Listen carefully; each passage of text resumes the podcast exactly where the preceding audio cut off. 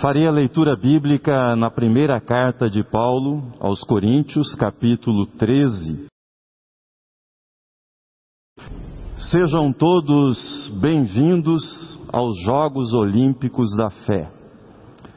Durante uma semana, pessoas vindas de todas as partes, de todos os lugares do mundo, farão demonstrações de fé. E outras tantas pessoas também vindas de diferentes lugares do mundo assistirão, de olhos arregalados, às demonstrações de fé que serão feitas nesses Jogos Olímpicos. Há diversas modalidades, diferentes modalidades nos Jogos Olímpicos da fé. Eis algumas. Há a modalidade êxtase, no qual os competidores disputam quem fica mais tempo falando línguas angelicais. Há a modalidade conhecimento doutrinário em que os competidores disputam quem sabe mais a respeito dos mistérios divinos e os explica com maior convicção. Há a modalidade poderes miraculosos. Nessa modalidade, os ingressos já se esgotaram há um ano. Aqueles que assistiram nos jogos anteriores dizem que vale muito a pena. Nessa modalidade, que é realizada numa região litorânea, montes são transportados de um lugar para o outro pelo exercício da fé. A modalidade filantropia, essa é menos concorrida, é verdade. Bem menos concorrida, mas sempre aparece alguém disposto a se desfazer de todos os seus bens e ficar só com a roupa do corpo. E, por fim, encerrando os Jogos Olímpicos da Fé, há a modalidade martírio revolucionário. É uma espécie de maratona, de coroamento dos Jogos Olímpicos da Fé. O estádio fica lotado para assistir aqueles que suportarão as chamas devorando o próprio corpo. Mostra-me essa tua fé. Mostra-me essa tua fé é o tema da série de mensagens desse mês. Paulo, apóstolo da justificação pela fé, ele apresenta nesse texto que nós acabamos de ler, apresenta uma análise profunda e penetrante sobre as dinâmicas que estão envolvidas no fenômeno religioso chamado fé. E a essa reflexão paulina poderia ser dado o título Quando a fé é o mesmo que nada, apesar de ser incrível, ou Só fé não basta. Paulo nos apresentou exemplos, ele cobriu todas as manifestações religiosas que são feitas sob o nome da fé. Há nos exemplos que Paulo nos dá, por exemplo, a fé mística, ligada ao arrebatamento emocional e aos mistérios que são revelados somente àqueles que são iniciados na religião, que são iniciados na prática da fé. Há a fé escolástica, que é ligada ao domínio do repertório doutrinado e que é típica dos, do, do repertório doutrinário e que é típica dos fundamentalismos religiosos em todas as épocas. A fé prodígio. Essa é a fé que sempre arrasta multidões em busca de milagres. A fé mais engajada socialmente, como nós diríamos nos nossos dias, a fé que faz da militância social ou sociopolítica a sua razão de ser, chegando a diferentes graus de doação e de sacrifício pessoal. Tudo isso está nestes três versículos que foram lidos no início, 1 Coríntios 13. Paulo não afirma em momento algum que tais expressões de fé sejam erradas. Ele não diz isso em nenhum momento. Ele apenas está dizendo que só isso não basta. Se nós ficarmos somente nisso, nós teremos tocado apenas a superfície do que ele chama de seguir a Cristo Jesus. Paulo está dizendo que, embora toda a carga religiosa esteja envolvida nessas manifestações, nos diferentes aspectos que foram mencionados por ele, ele está dizendo que nós corremos o risco, não obstante toda a intensidade dessa fé e das suas manifestações, nós corremos o risco de perder o principal. Nós corremos o risco de trilhar o caminho da fé, mas deixar em segundo plano, não andar pelo caminho que ele chama de sobremodo excelente, o caminho do amor que ele passa a nos mostrar em 1 Coríntios 13. Deus quer que a fé mostrada ao mundo pelos seguidores e seguidoras de Jesus seja marcada pelo amor. E que o amor seja o distintivo principal dessa fé. Sem o amor, a fé poderá ser misticismo, com toda a sua carga emocional, mas nada dirá como mensagem vinda de Deus. Sem o amor, a fé poderá ser uma compilação a mais perfeita possível da Bíblia, dos seus ensinos, das suas verdades, mas completamente vazia da mensagem vinda da parte de Deus. Sem o amor, a fé pode degenerar facilmente em fundamentalismo e fanatismo religioso.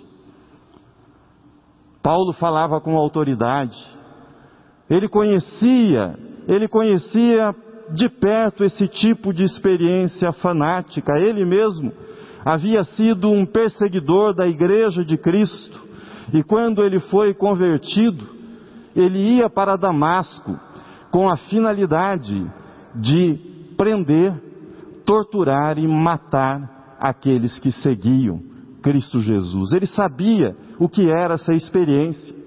Paulo sabia da existência de uma espécie de elo psicológico entre fanatismo e violência, porque ele havia vivido, ele havia passado por isso, ele havia sido um fanático e ele sabia que determinados contextos sociais favorecem esse tipo de manifestação fanática violenta.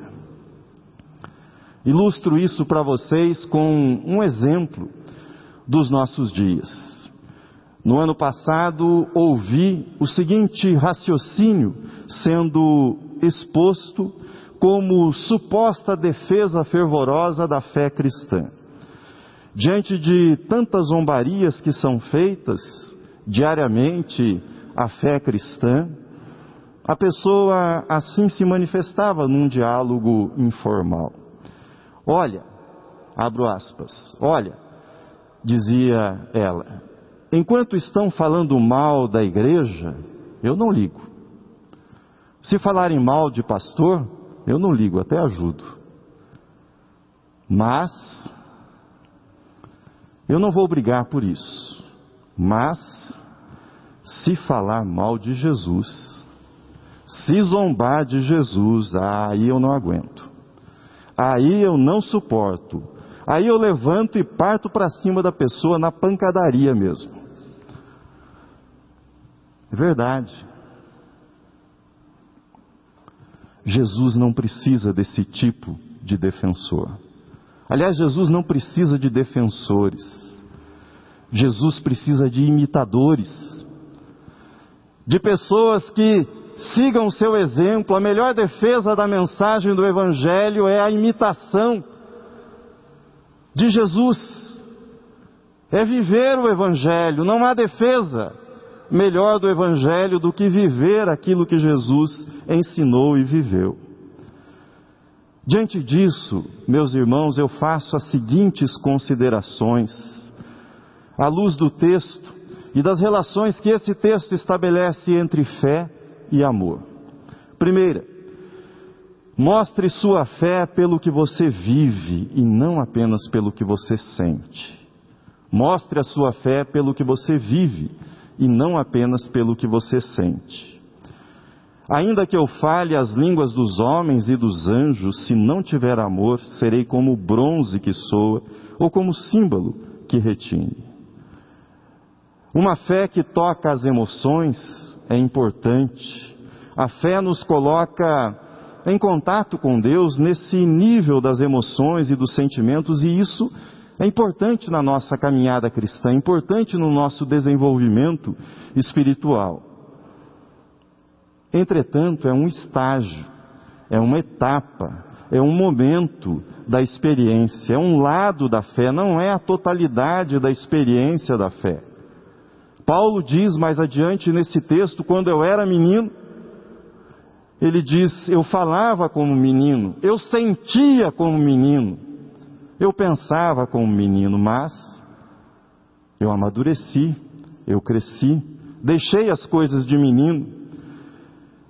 Se eu quiser que a minha fé diga alguma coisa que possa perdurar, isso deverá ser dito com amor.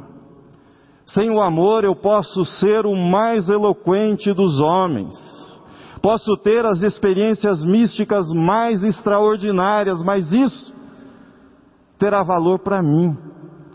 Ficará no meu relacionamento com Deus e dirá respeito tão somente à minha vida. Uma fé que deixa a sua marca no mundo, uma fé que deixa a sua marca na história, na comunidade, é uma fé que é sempre acompanhada por amor. Portanto, se você quer deixar a sua contribuição, a sua ajuda neste mundo, então ame. Ame. Porque sem amor, vida alguma diz qualquer coisa que vale a pena ser escutado, vale a pena ser lembrado. Sem amor, os sons, por mais sagrados que sejam, os sons, por mais separados e santificados que sejam, são ocos, são vazios, não têm sentido, se não são marcados pelo amor. Segundo, mostre sua fé pelo que você vive e não apenas por aquilo que você sabe e defende. Mostre a sua fé pelo que você vive e não apenas por aquilo que sabe e defende. Ouça o que Paulo diz. Ainda que eu tenha o dom de profetizar e conheça todos os mistérios e toda a ciência, se não tiver amor, nada serei. Um profeta, no contexto do Novo Testamento e do Antigo Testamento, não era um adivinhador, alguém que ficava prevendo o futuro mas era uma pessoa que falava com autoridade em nome de Deus, porque era capaz de ler os sinais dos tempos, era capaz de entender a conjuntura, o contexto no qual eles viviam. No Novo Testamento, o Novo Testamento ainda não estava escrito, a igreja dependia muito, muito dessa capacidade de leitura dos profetas para que ela pudesse se estabelecer e se consolidar. Milagres também ocorriam na igreja com muita frequência. Os milagres atestavam que a mensagem era verdadeira, que o poder de Deus estava operando entre eles. Profetas podiam falar a palavra de Deus e outros, pela fé, realizavam milagres para atestar o poder de Deus. Mas, todo cristão, qualquer cristão, tinha o poder de amar. E quando praticava o amor, quando exercia o amor, fazia com que a presença de Deus fosse percebida por todos aqueles que estavam ao redor. Você pode não saber explicar as profecias e como é que as profecias se encaixam com os acontecimentos da atualidade, mas você pode amar e você sabe amar e todos precisam de amor.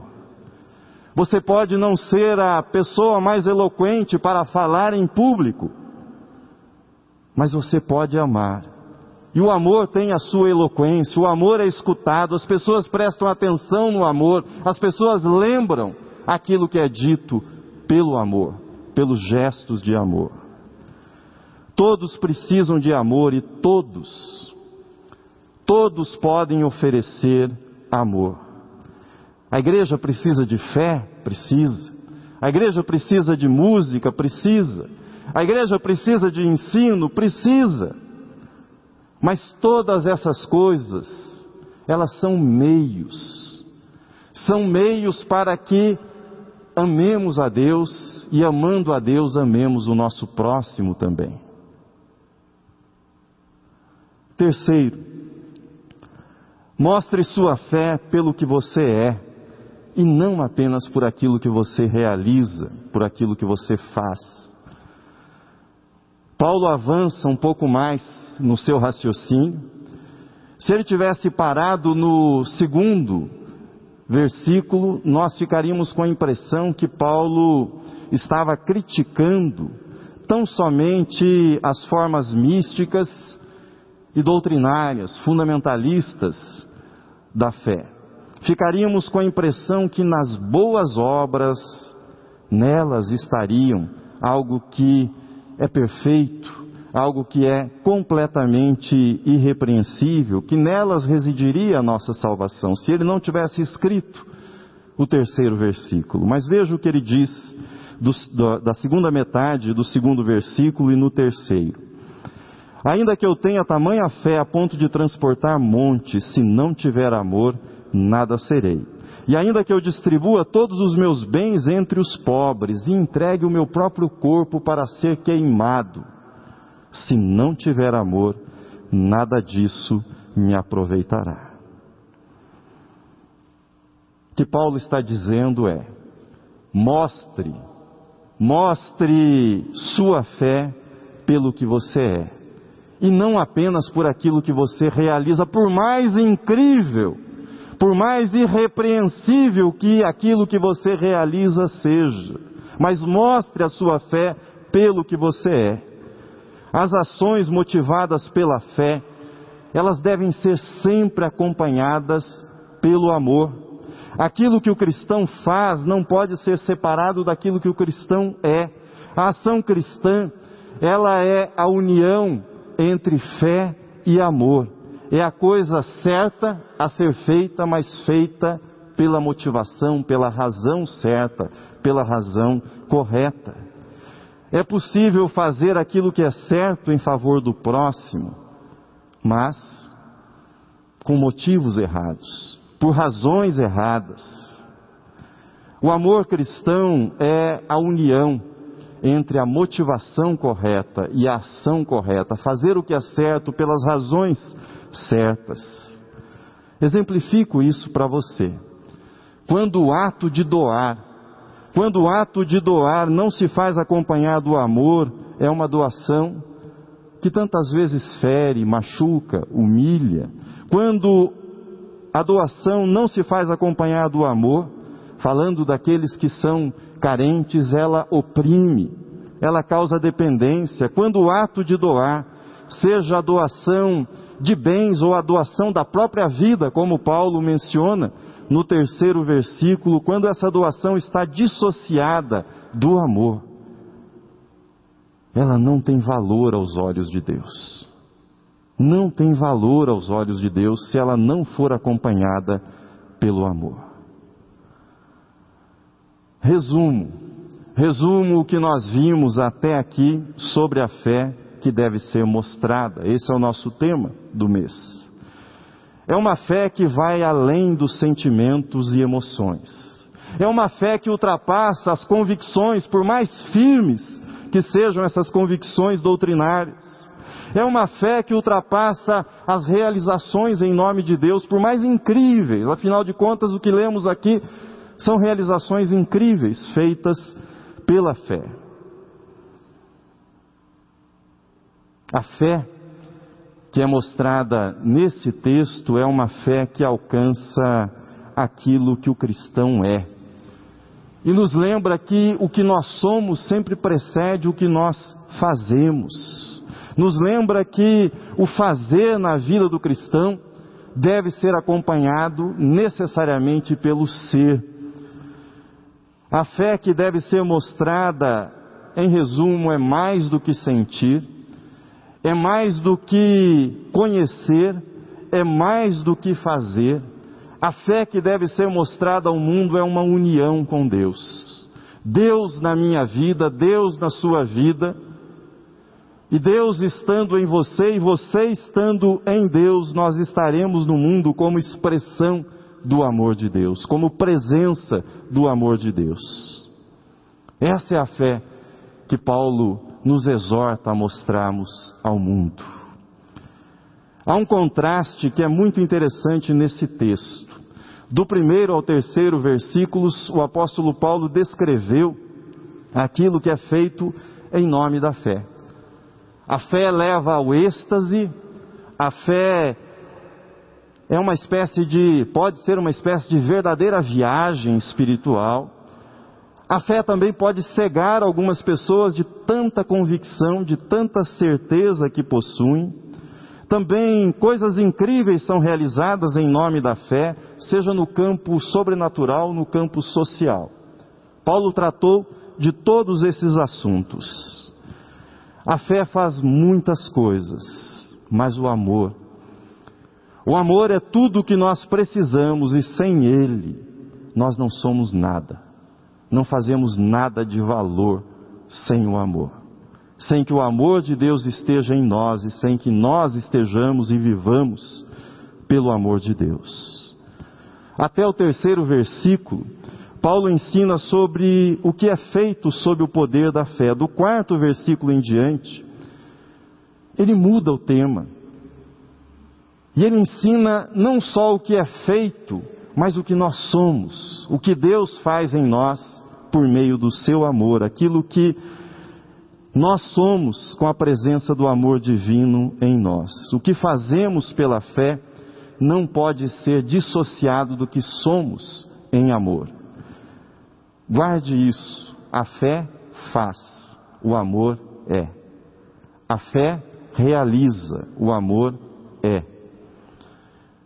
Veja o que Paulo diz: o amor é paciente, é benigno, o amor não arde em ciúmes, não se ufana, não se ensoberbece, não se conduz inconvenientemente, não procura os seus interesses, não se exaspera, não se ressente do mal não se alegra com a injustiça, mas regozija-se com a verdade. O amor tudo sofre, tudo crê, tudo suporta. O amor tudo espera. O amor jamais acaba. Mas havendo profecias, diz ele, essas profecias desaparecerão, havendo língua cessarão, havendo ciência passará. Paulo ensina o que é o amor. O amor, ele é paciente, é benigno. Tudo sofre, tudo crê, tudo espera, tudo suporta. E ele também diz o que não é o amor. Ele diz o amor não é grosseiro. O amor não é ciumento, o amor não é invejoso, o amor não se deixa dominar por explosões de ira, de orgulho, de rancor. Não, essas coisas não são e não podem ser chamadas e não podem ser justificadas em nome do amor.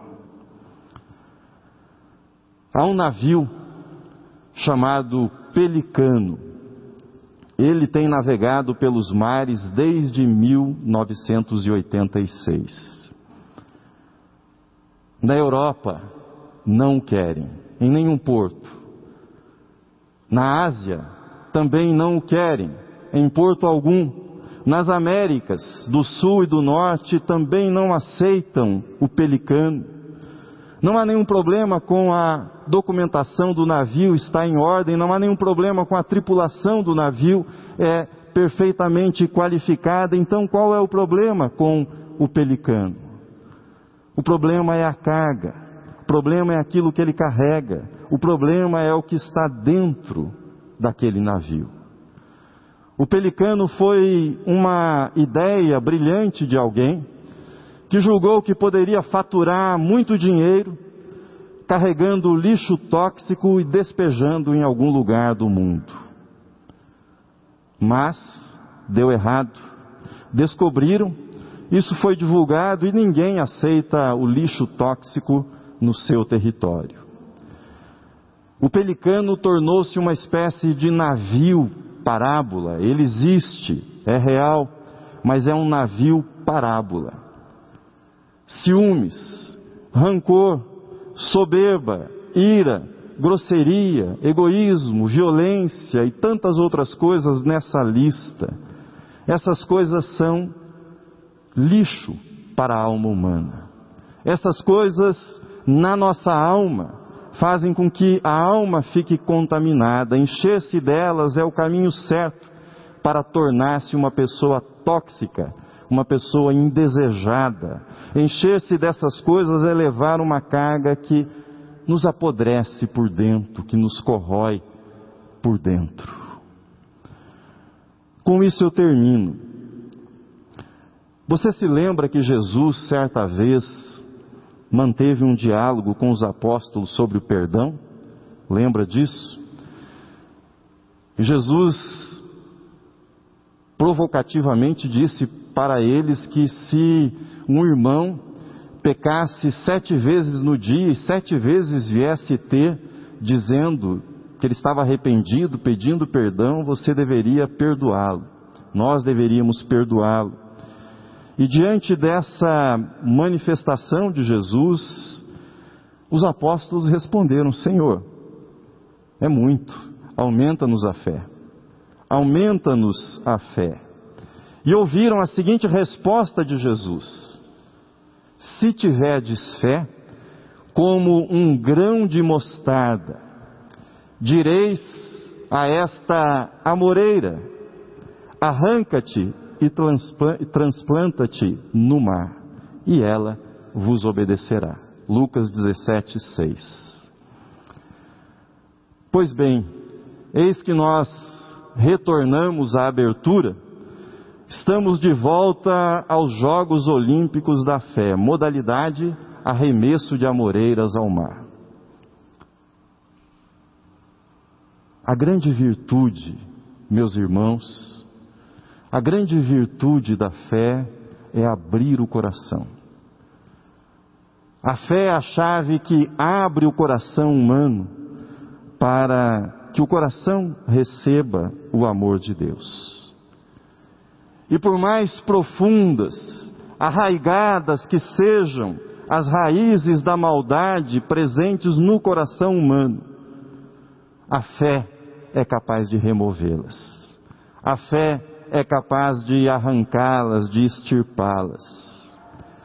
A fé remove o mal e o amor, o amor faz nascer, faz florescer, faz crescer e faz enraizar-se no coração humano paciência, bondade, verdade, generosidade, alegria, gentileza e perdão. Amém.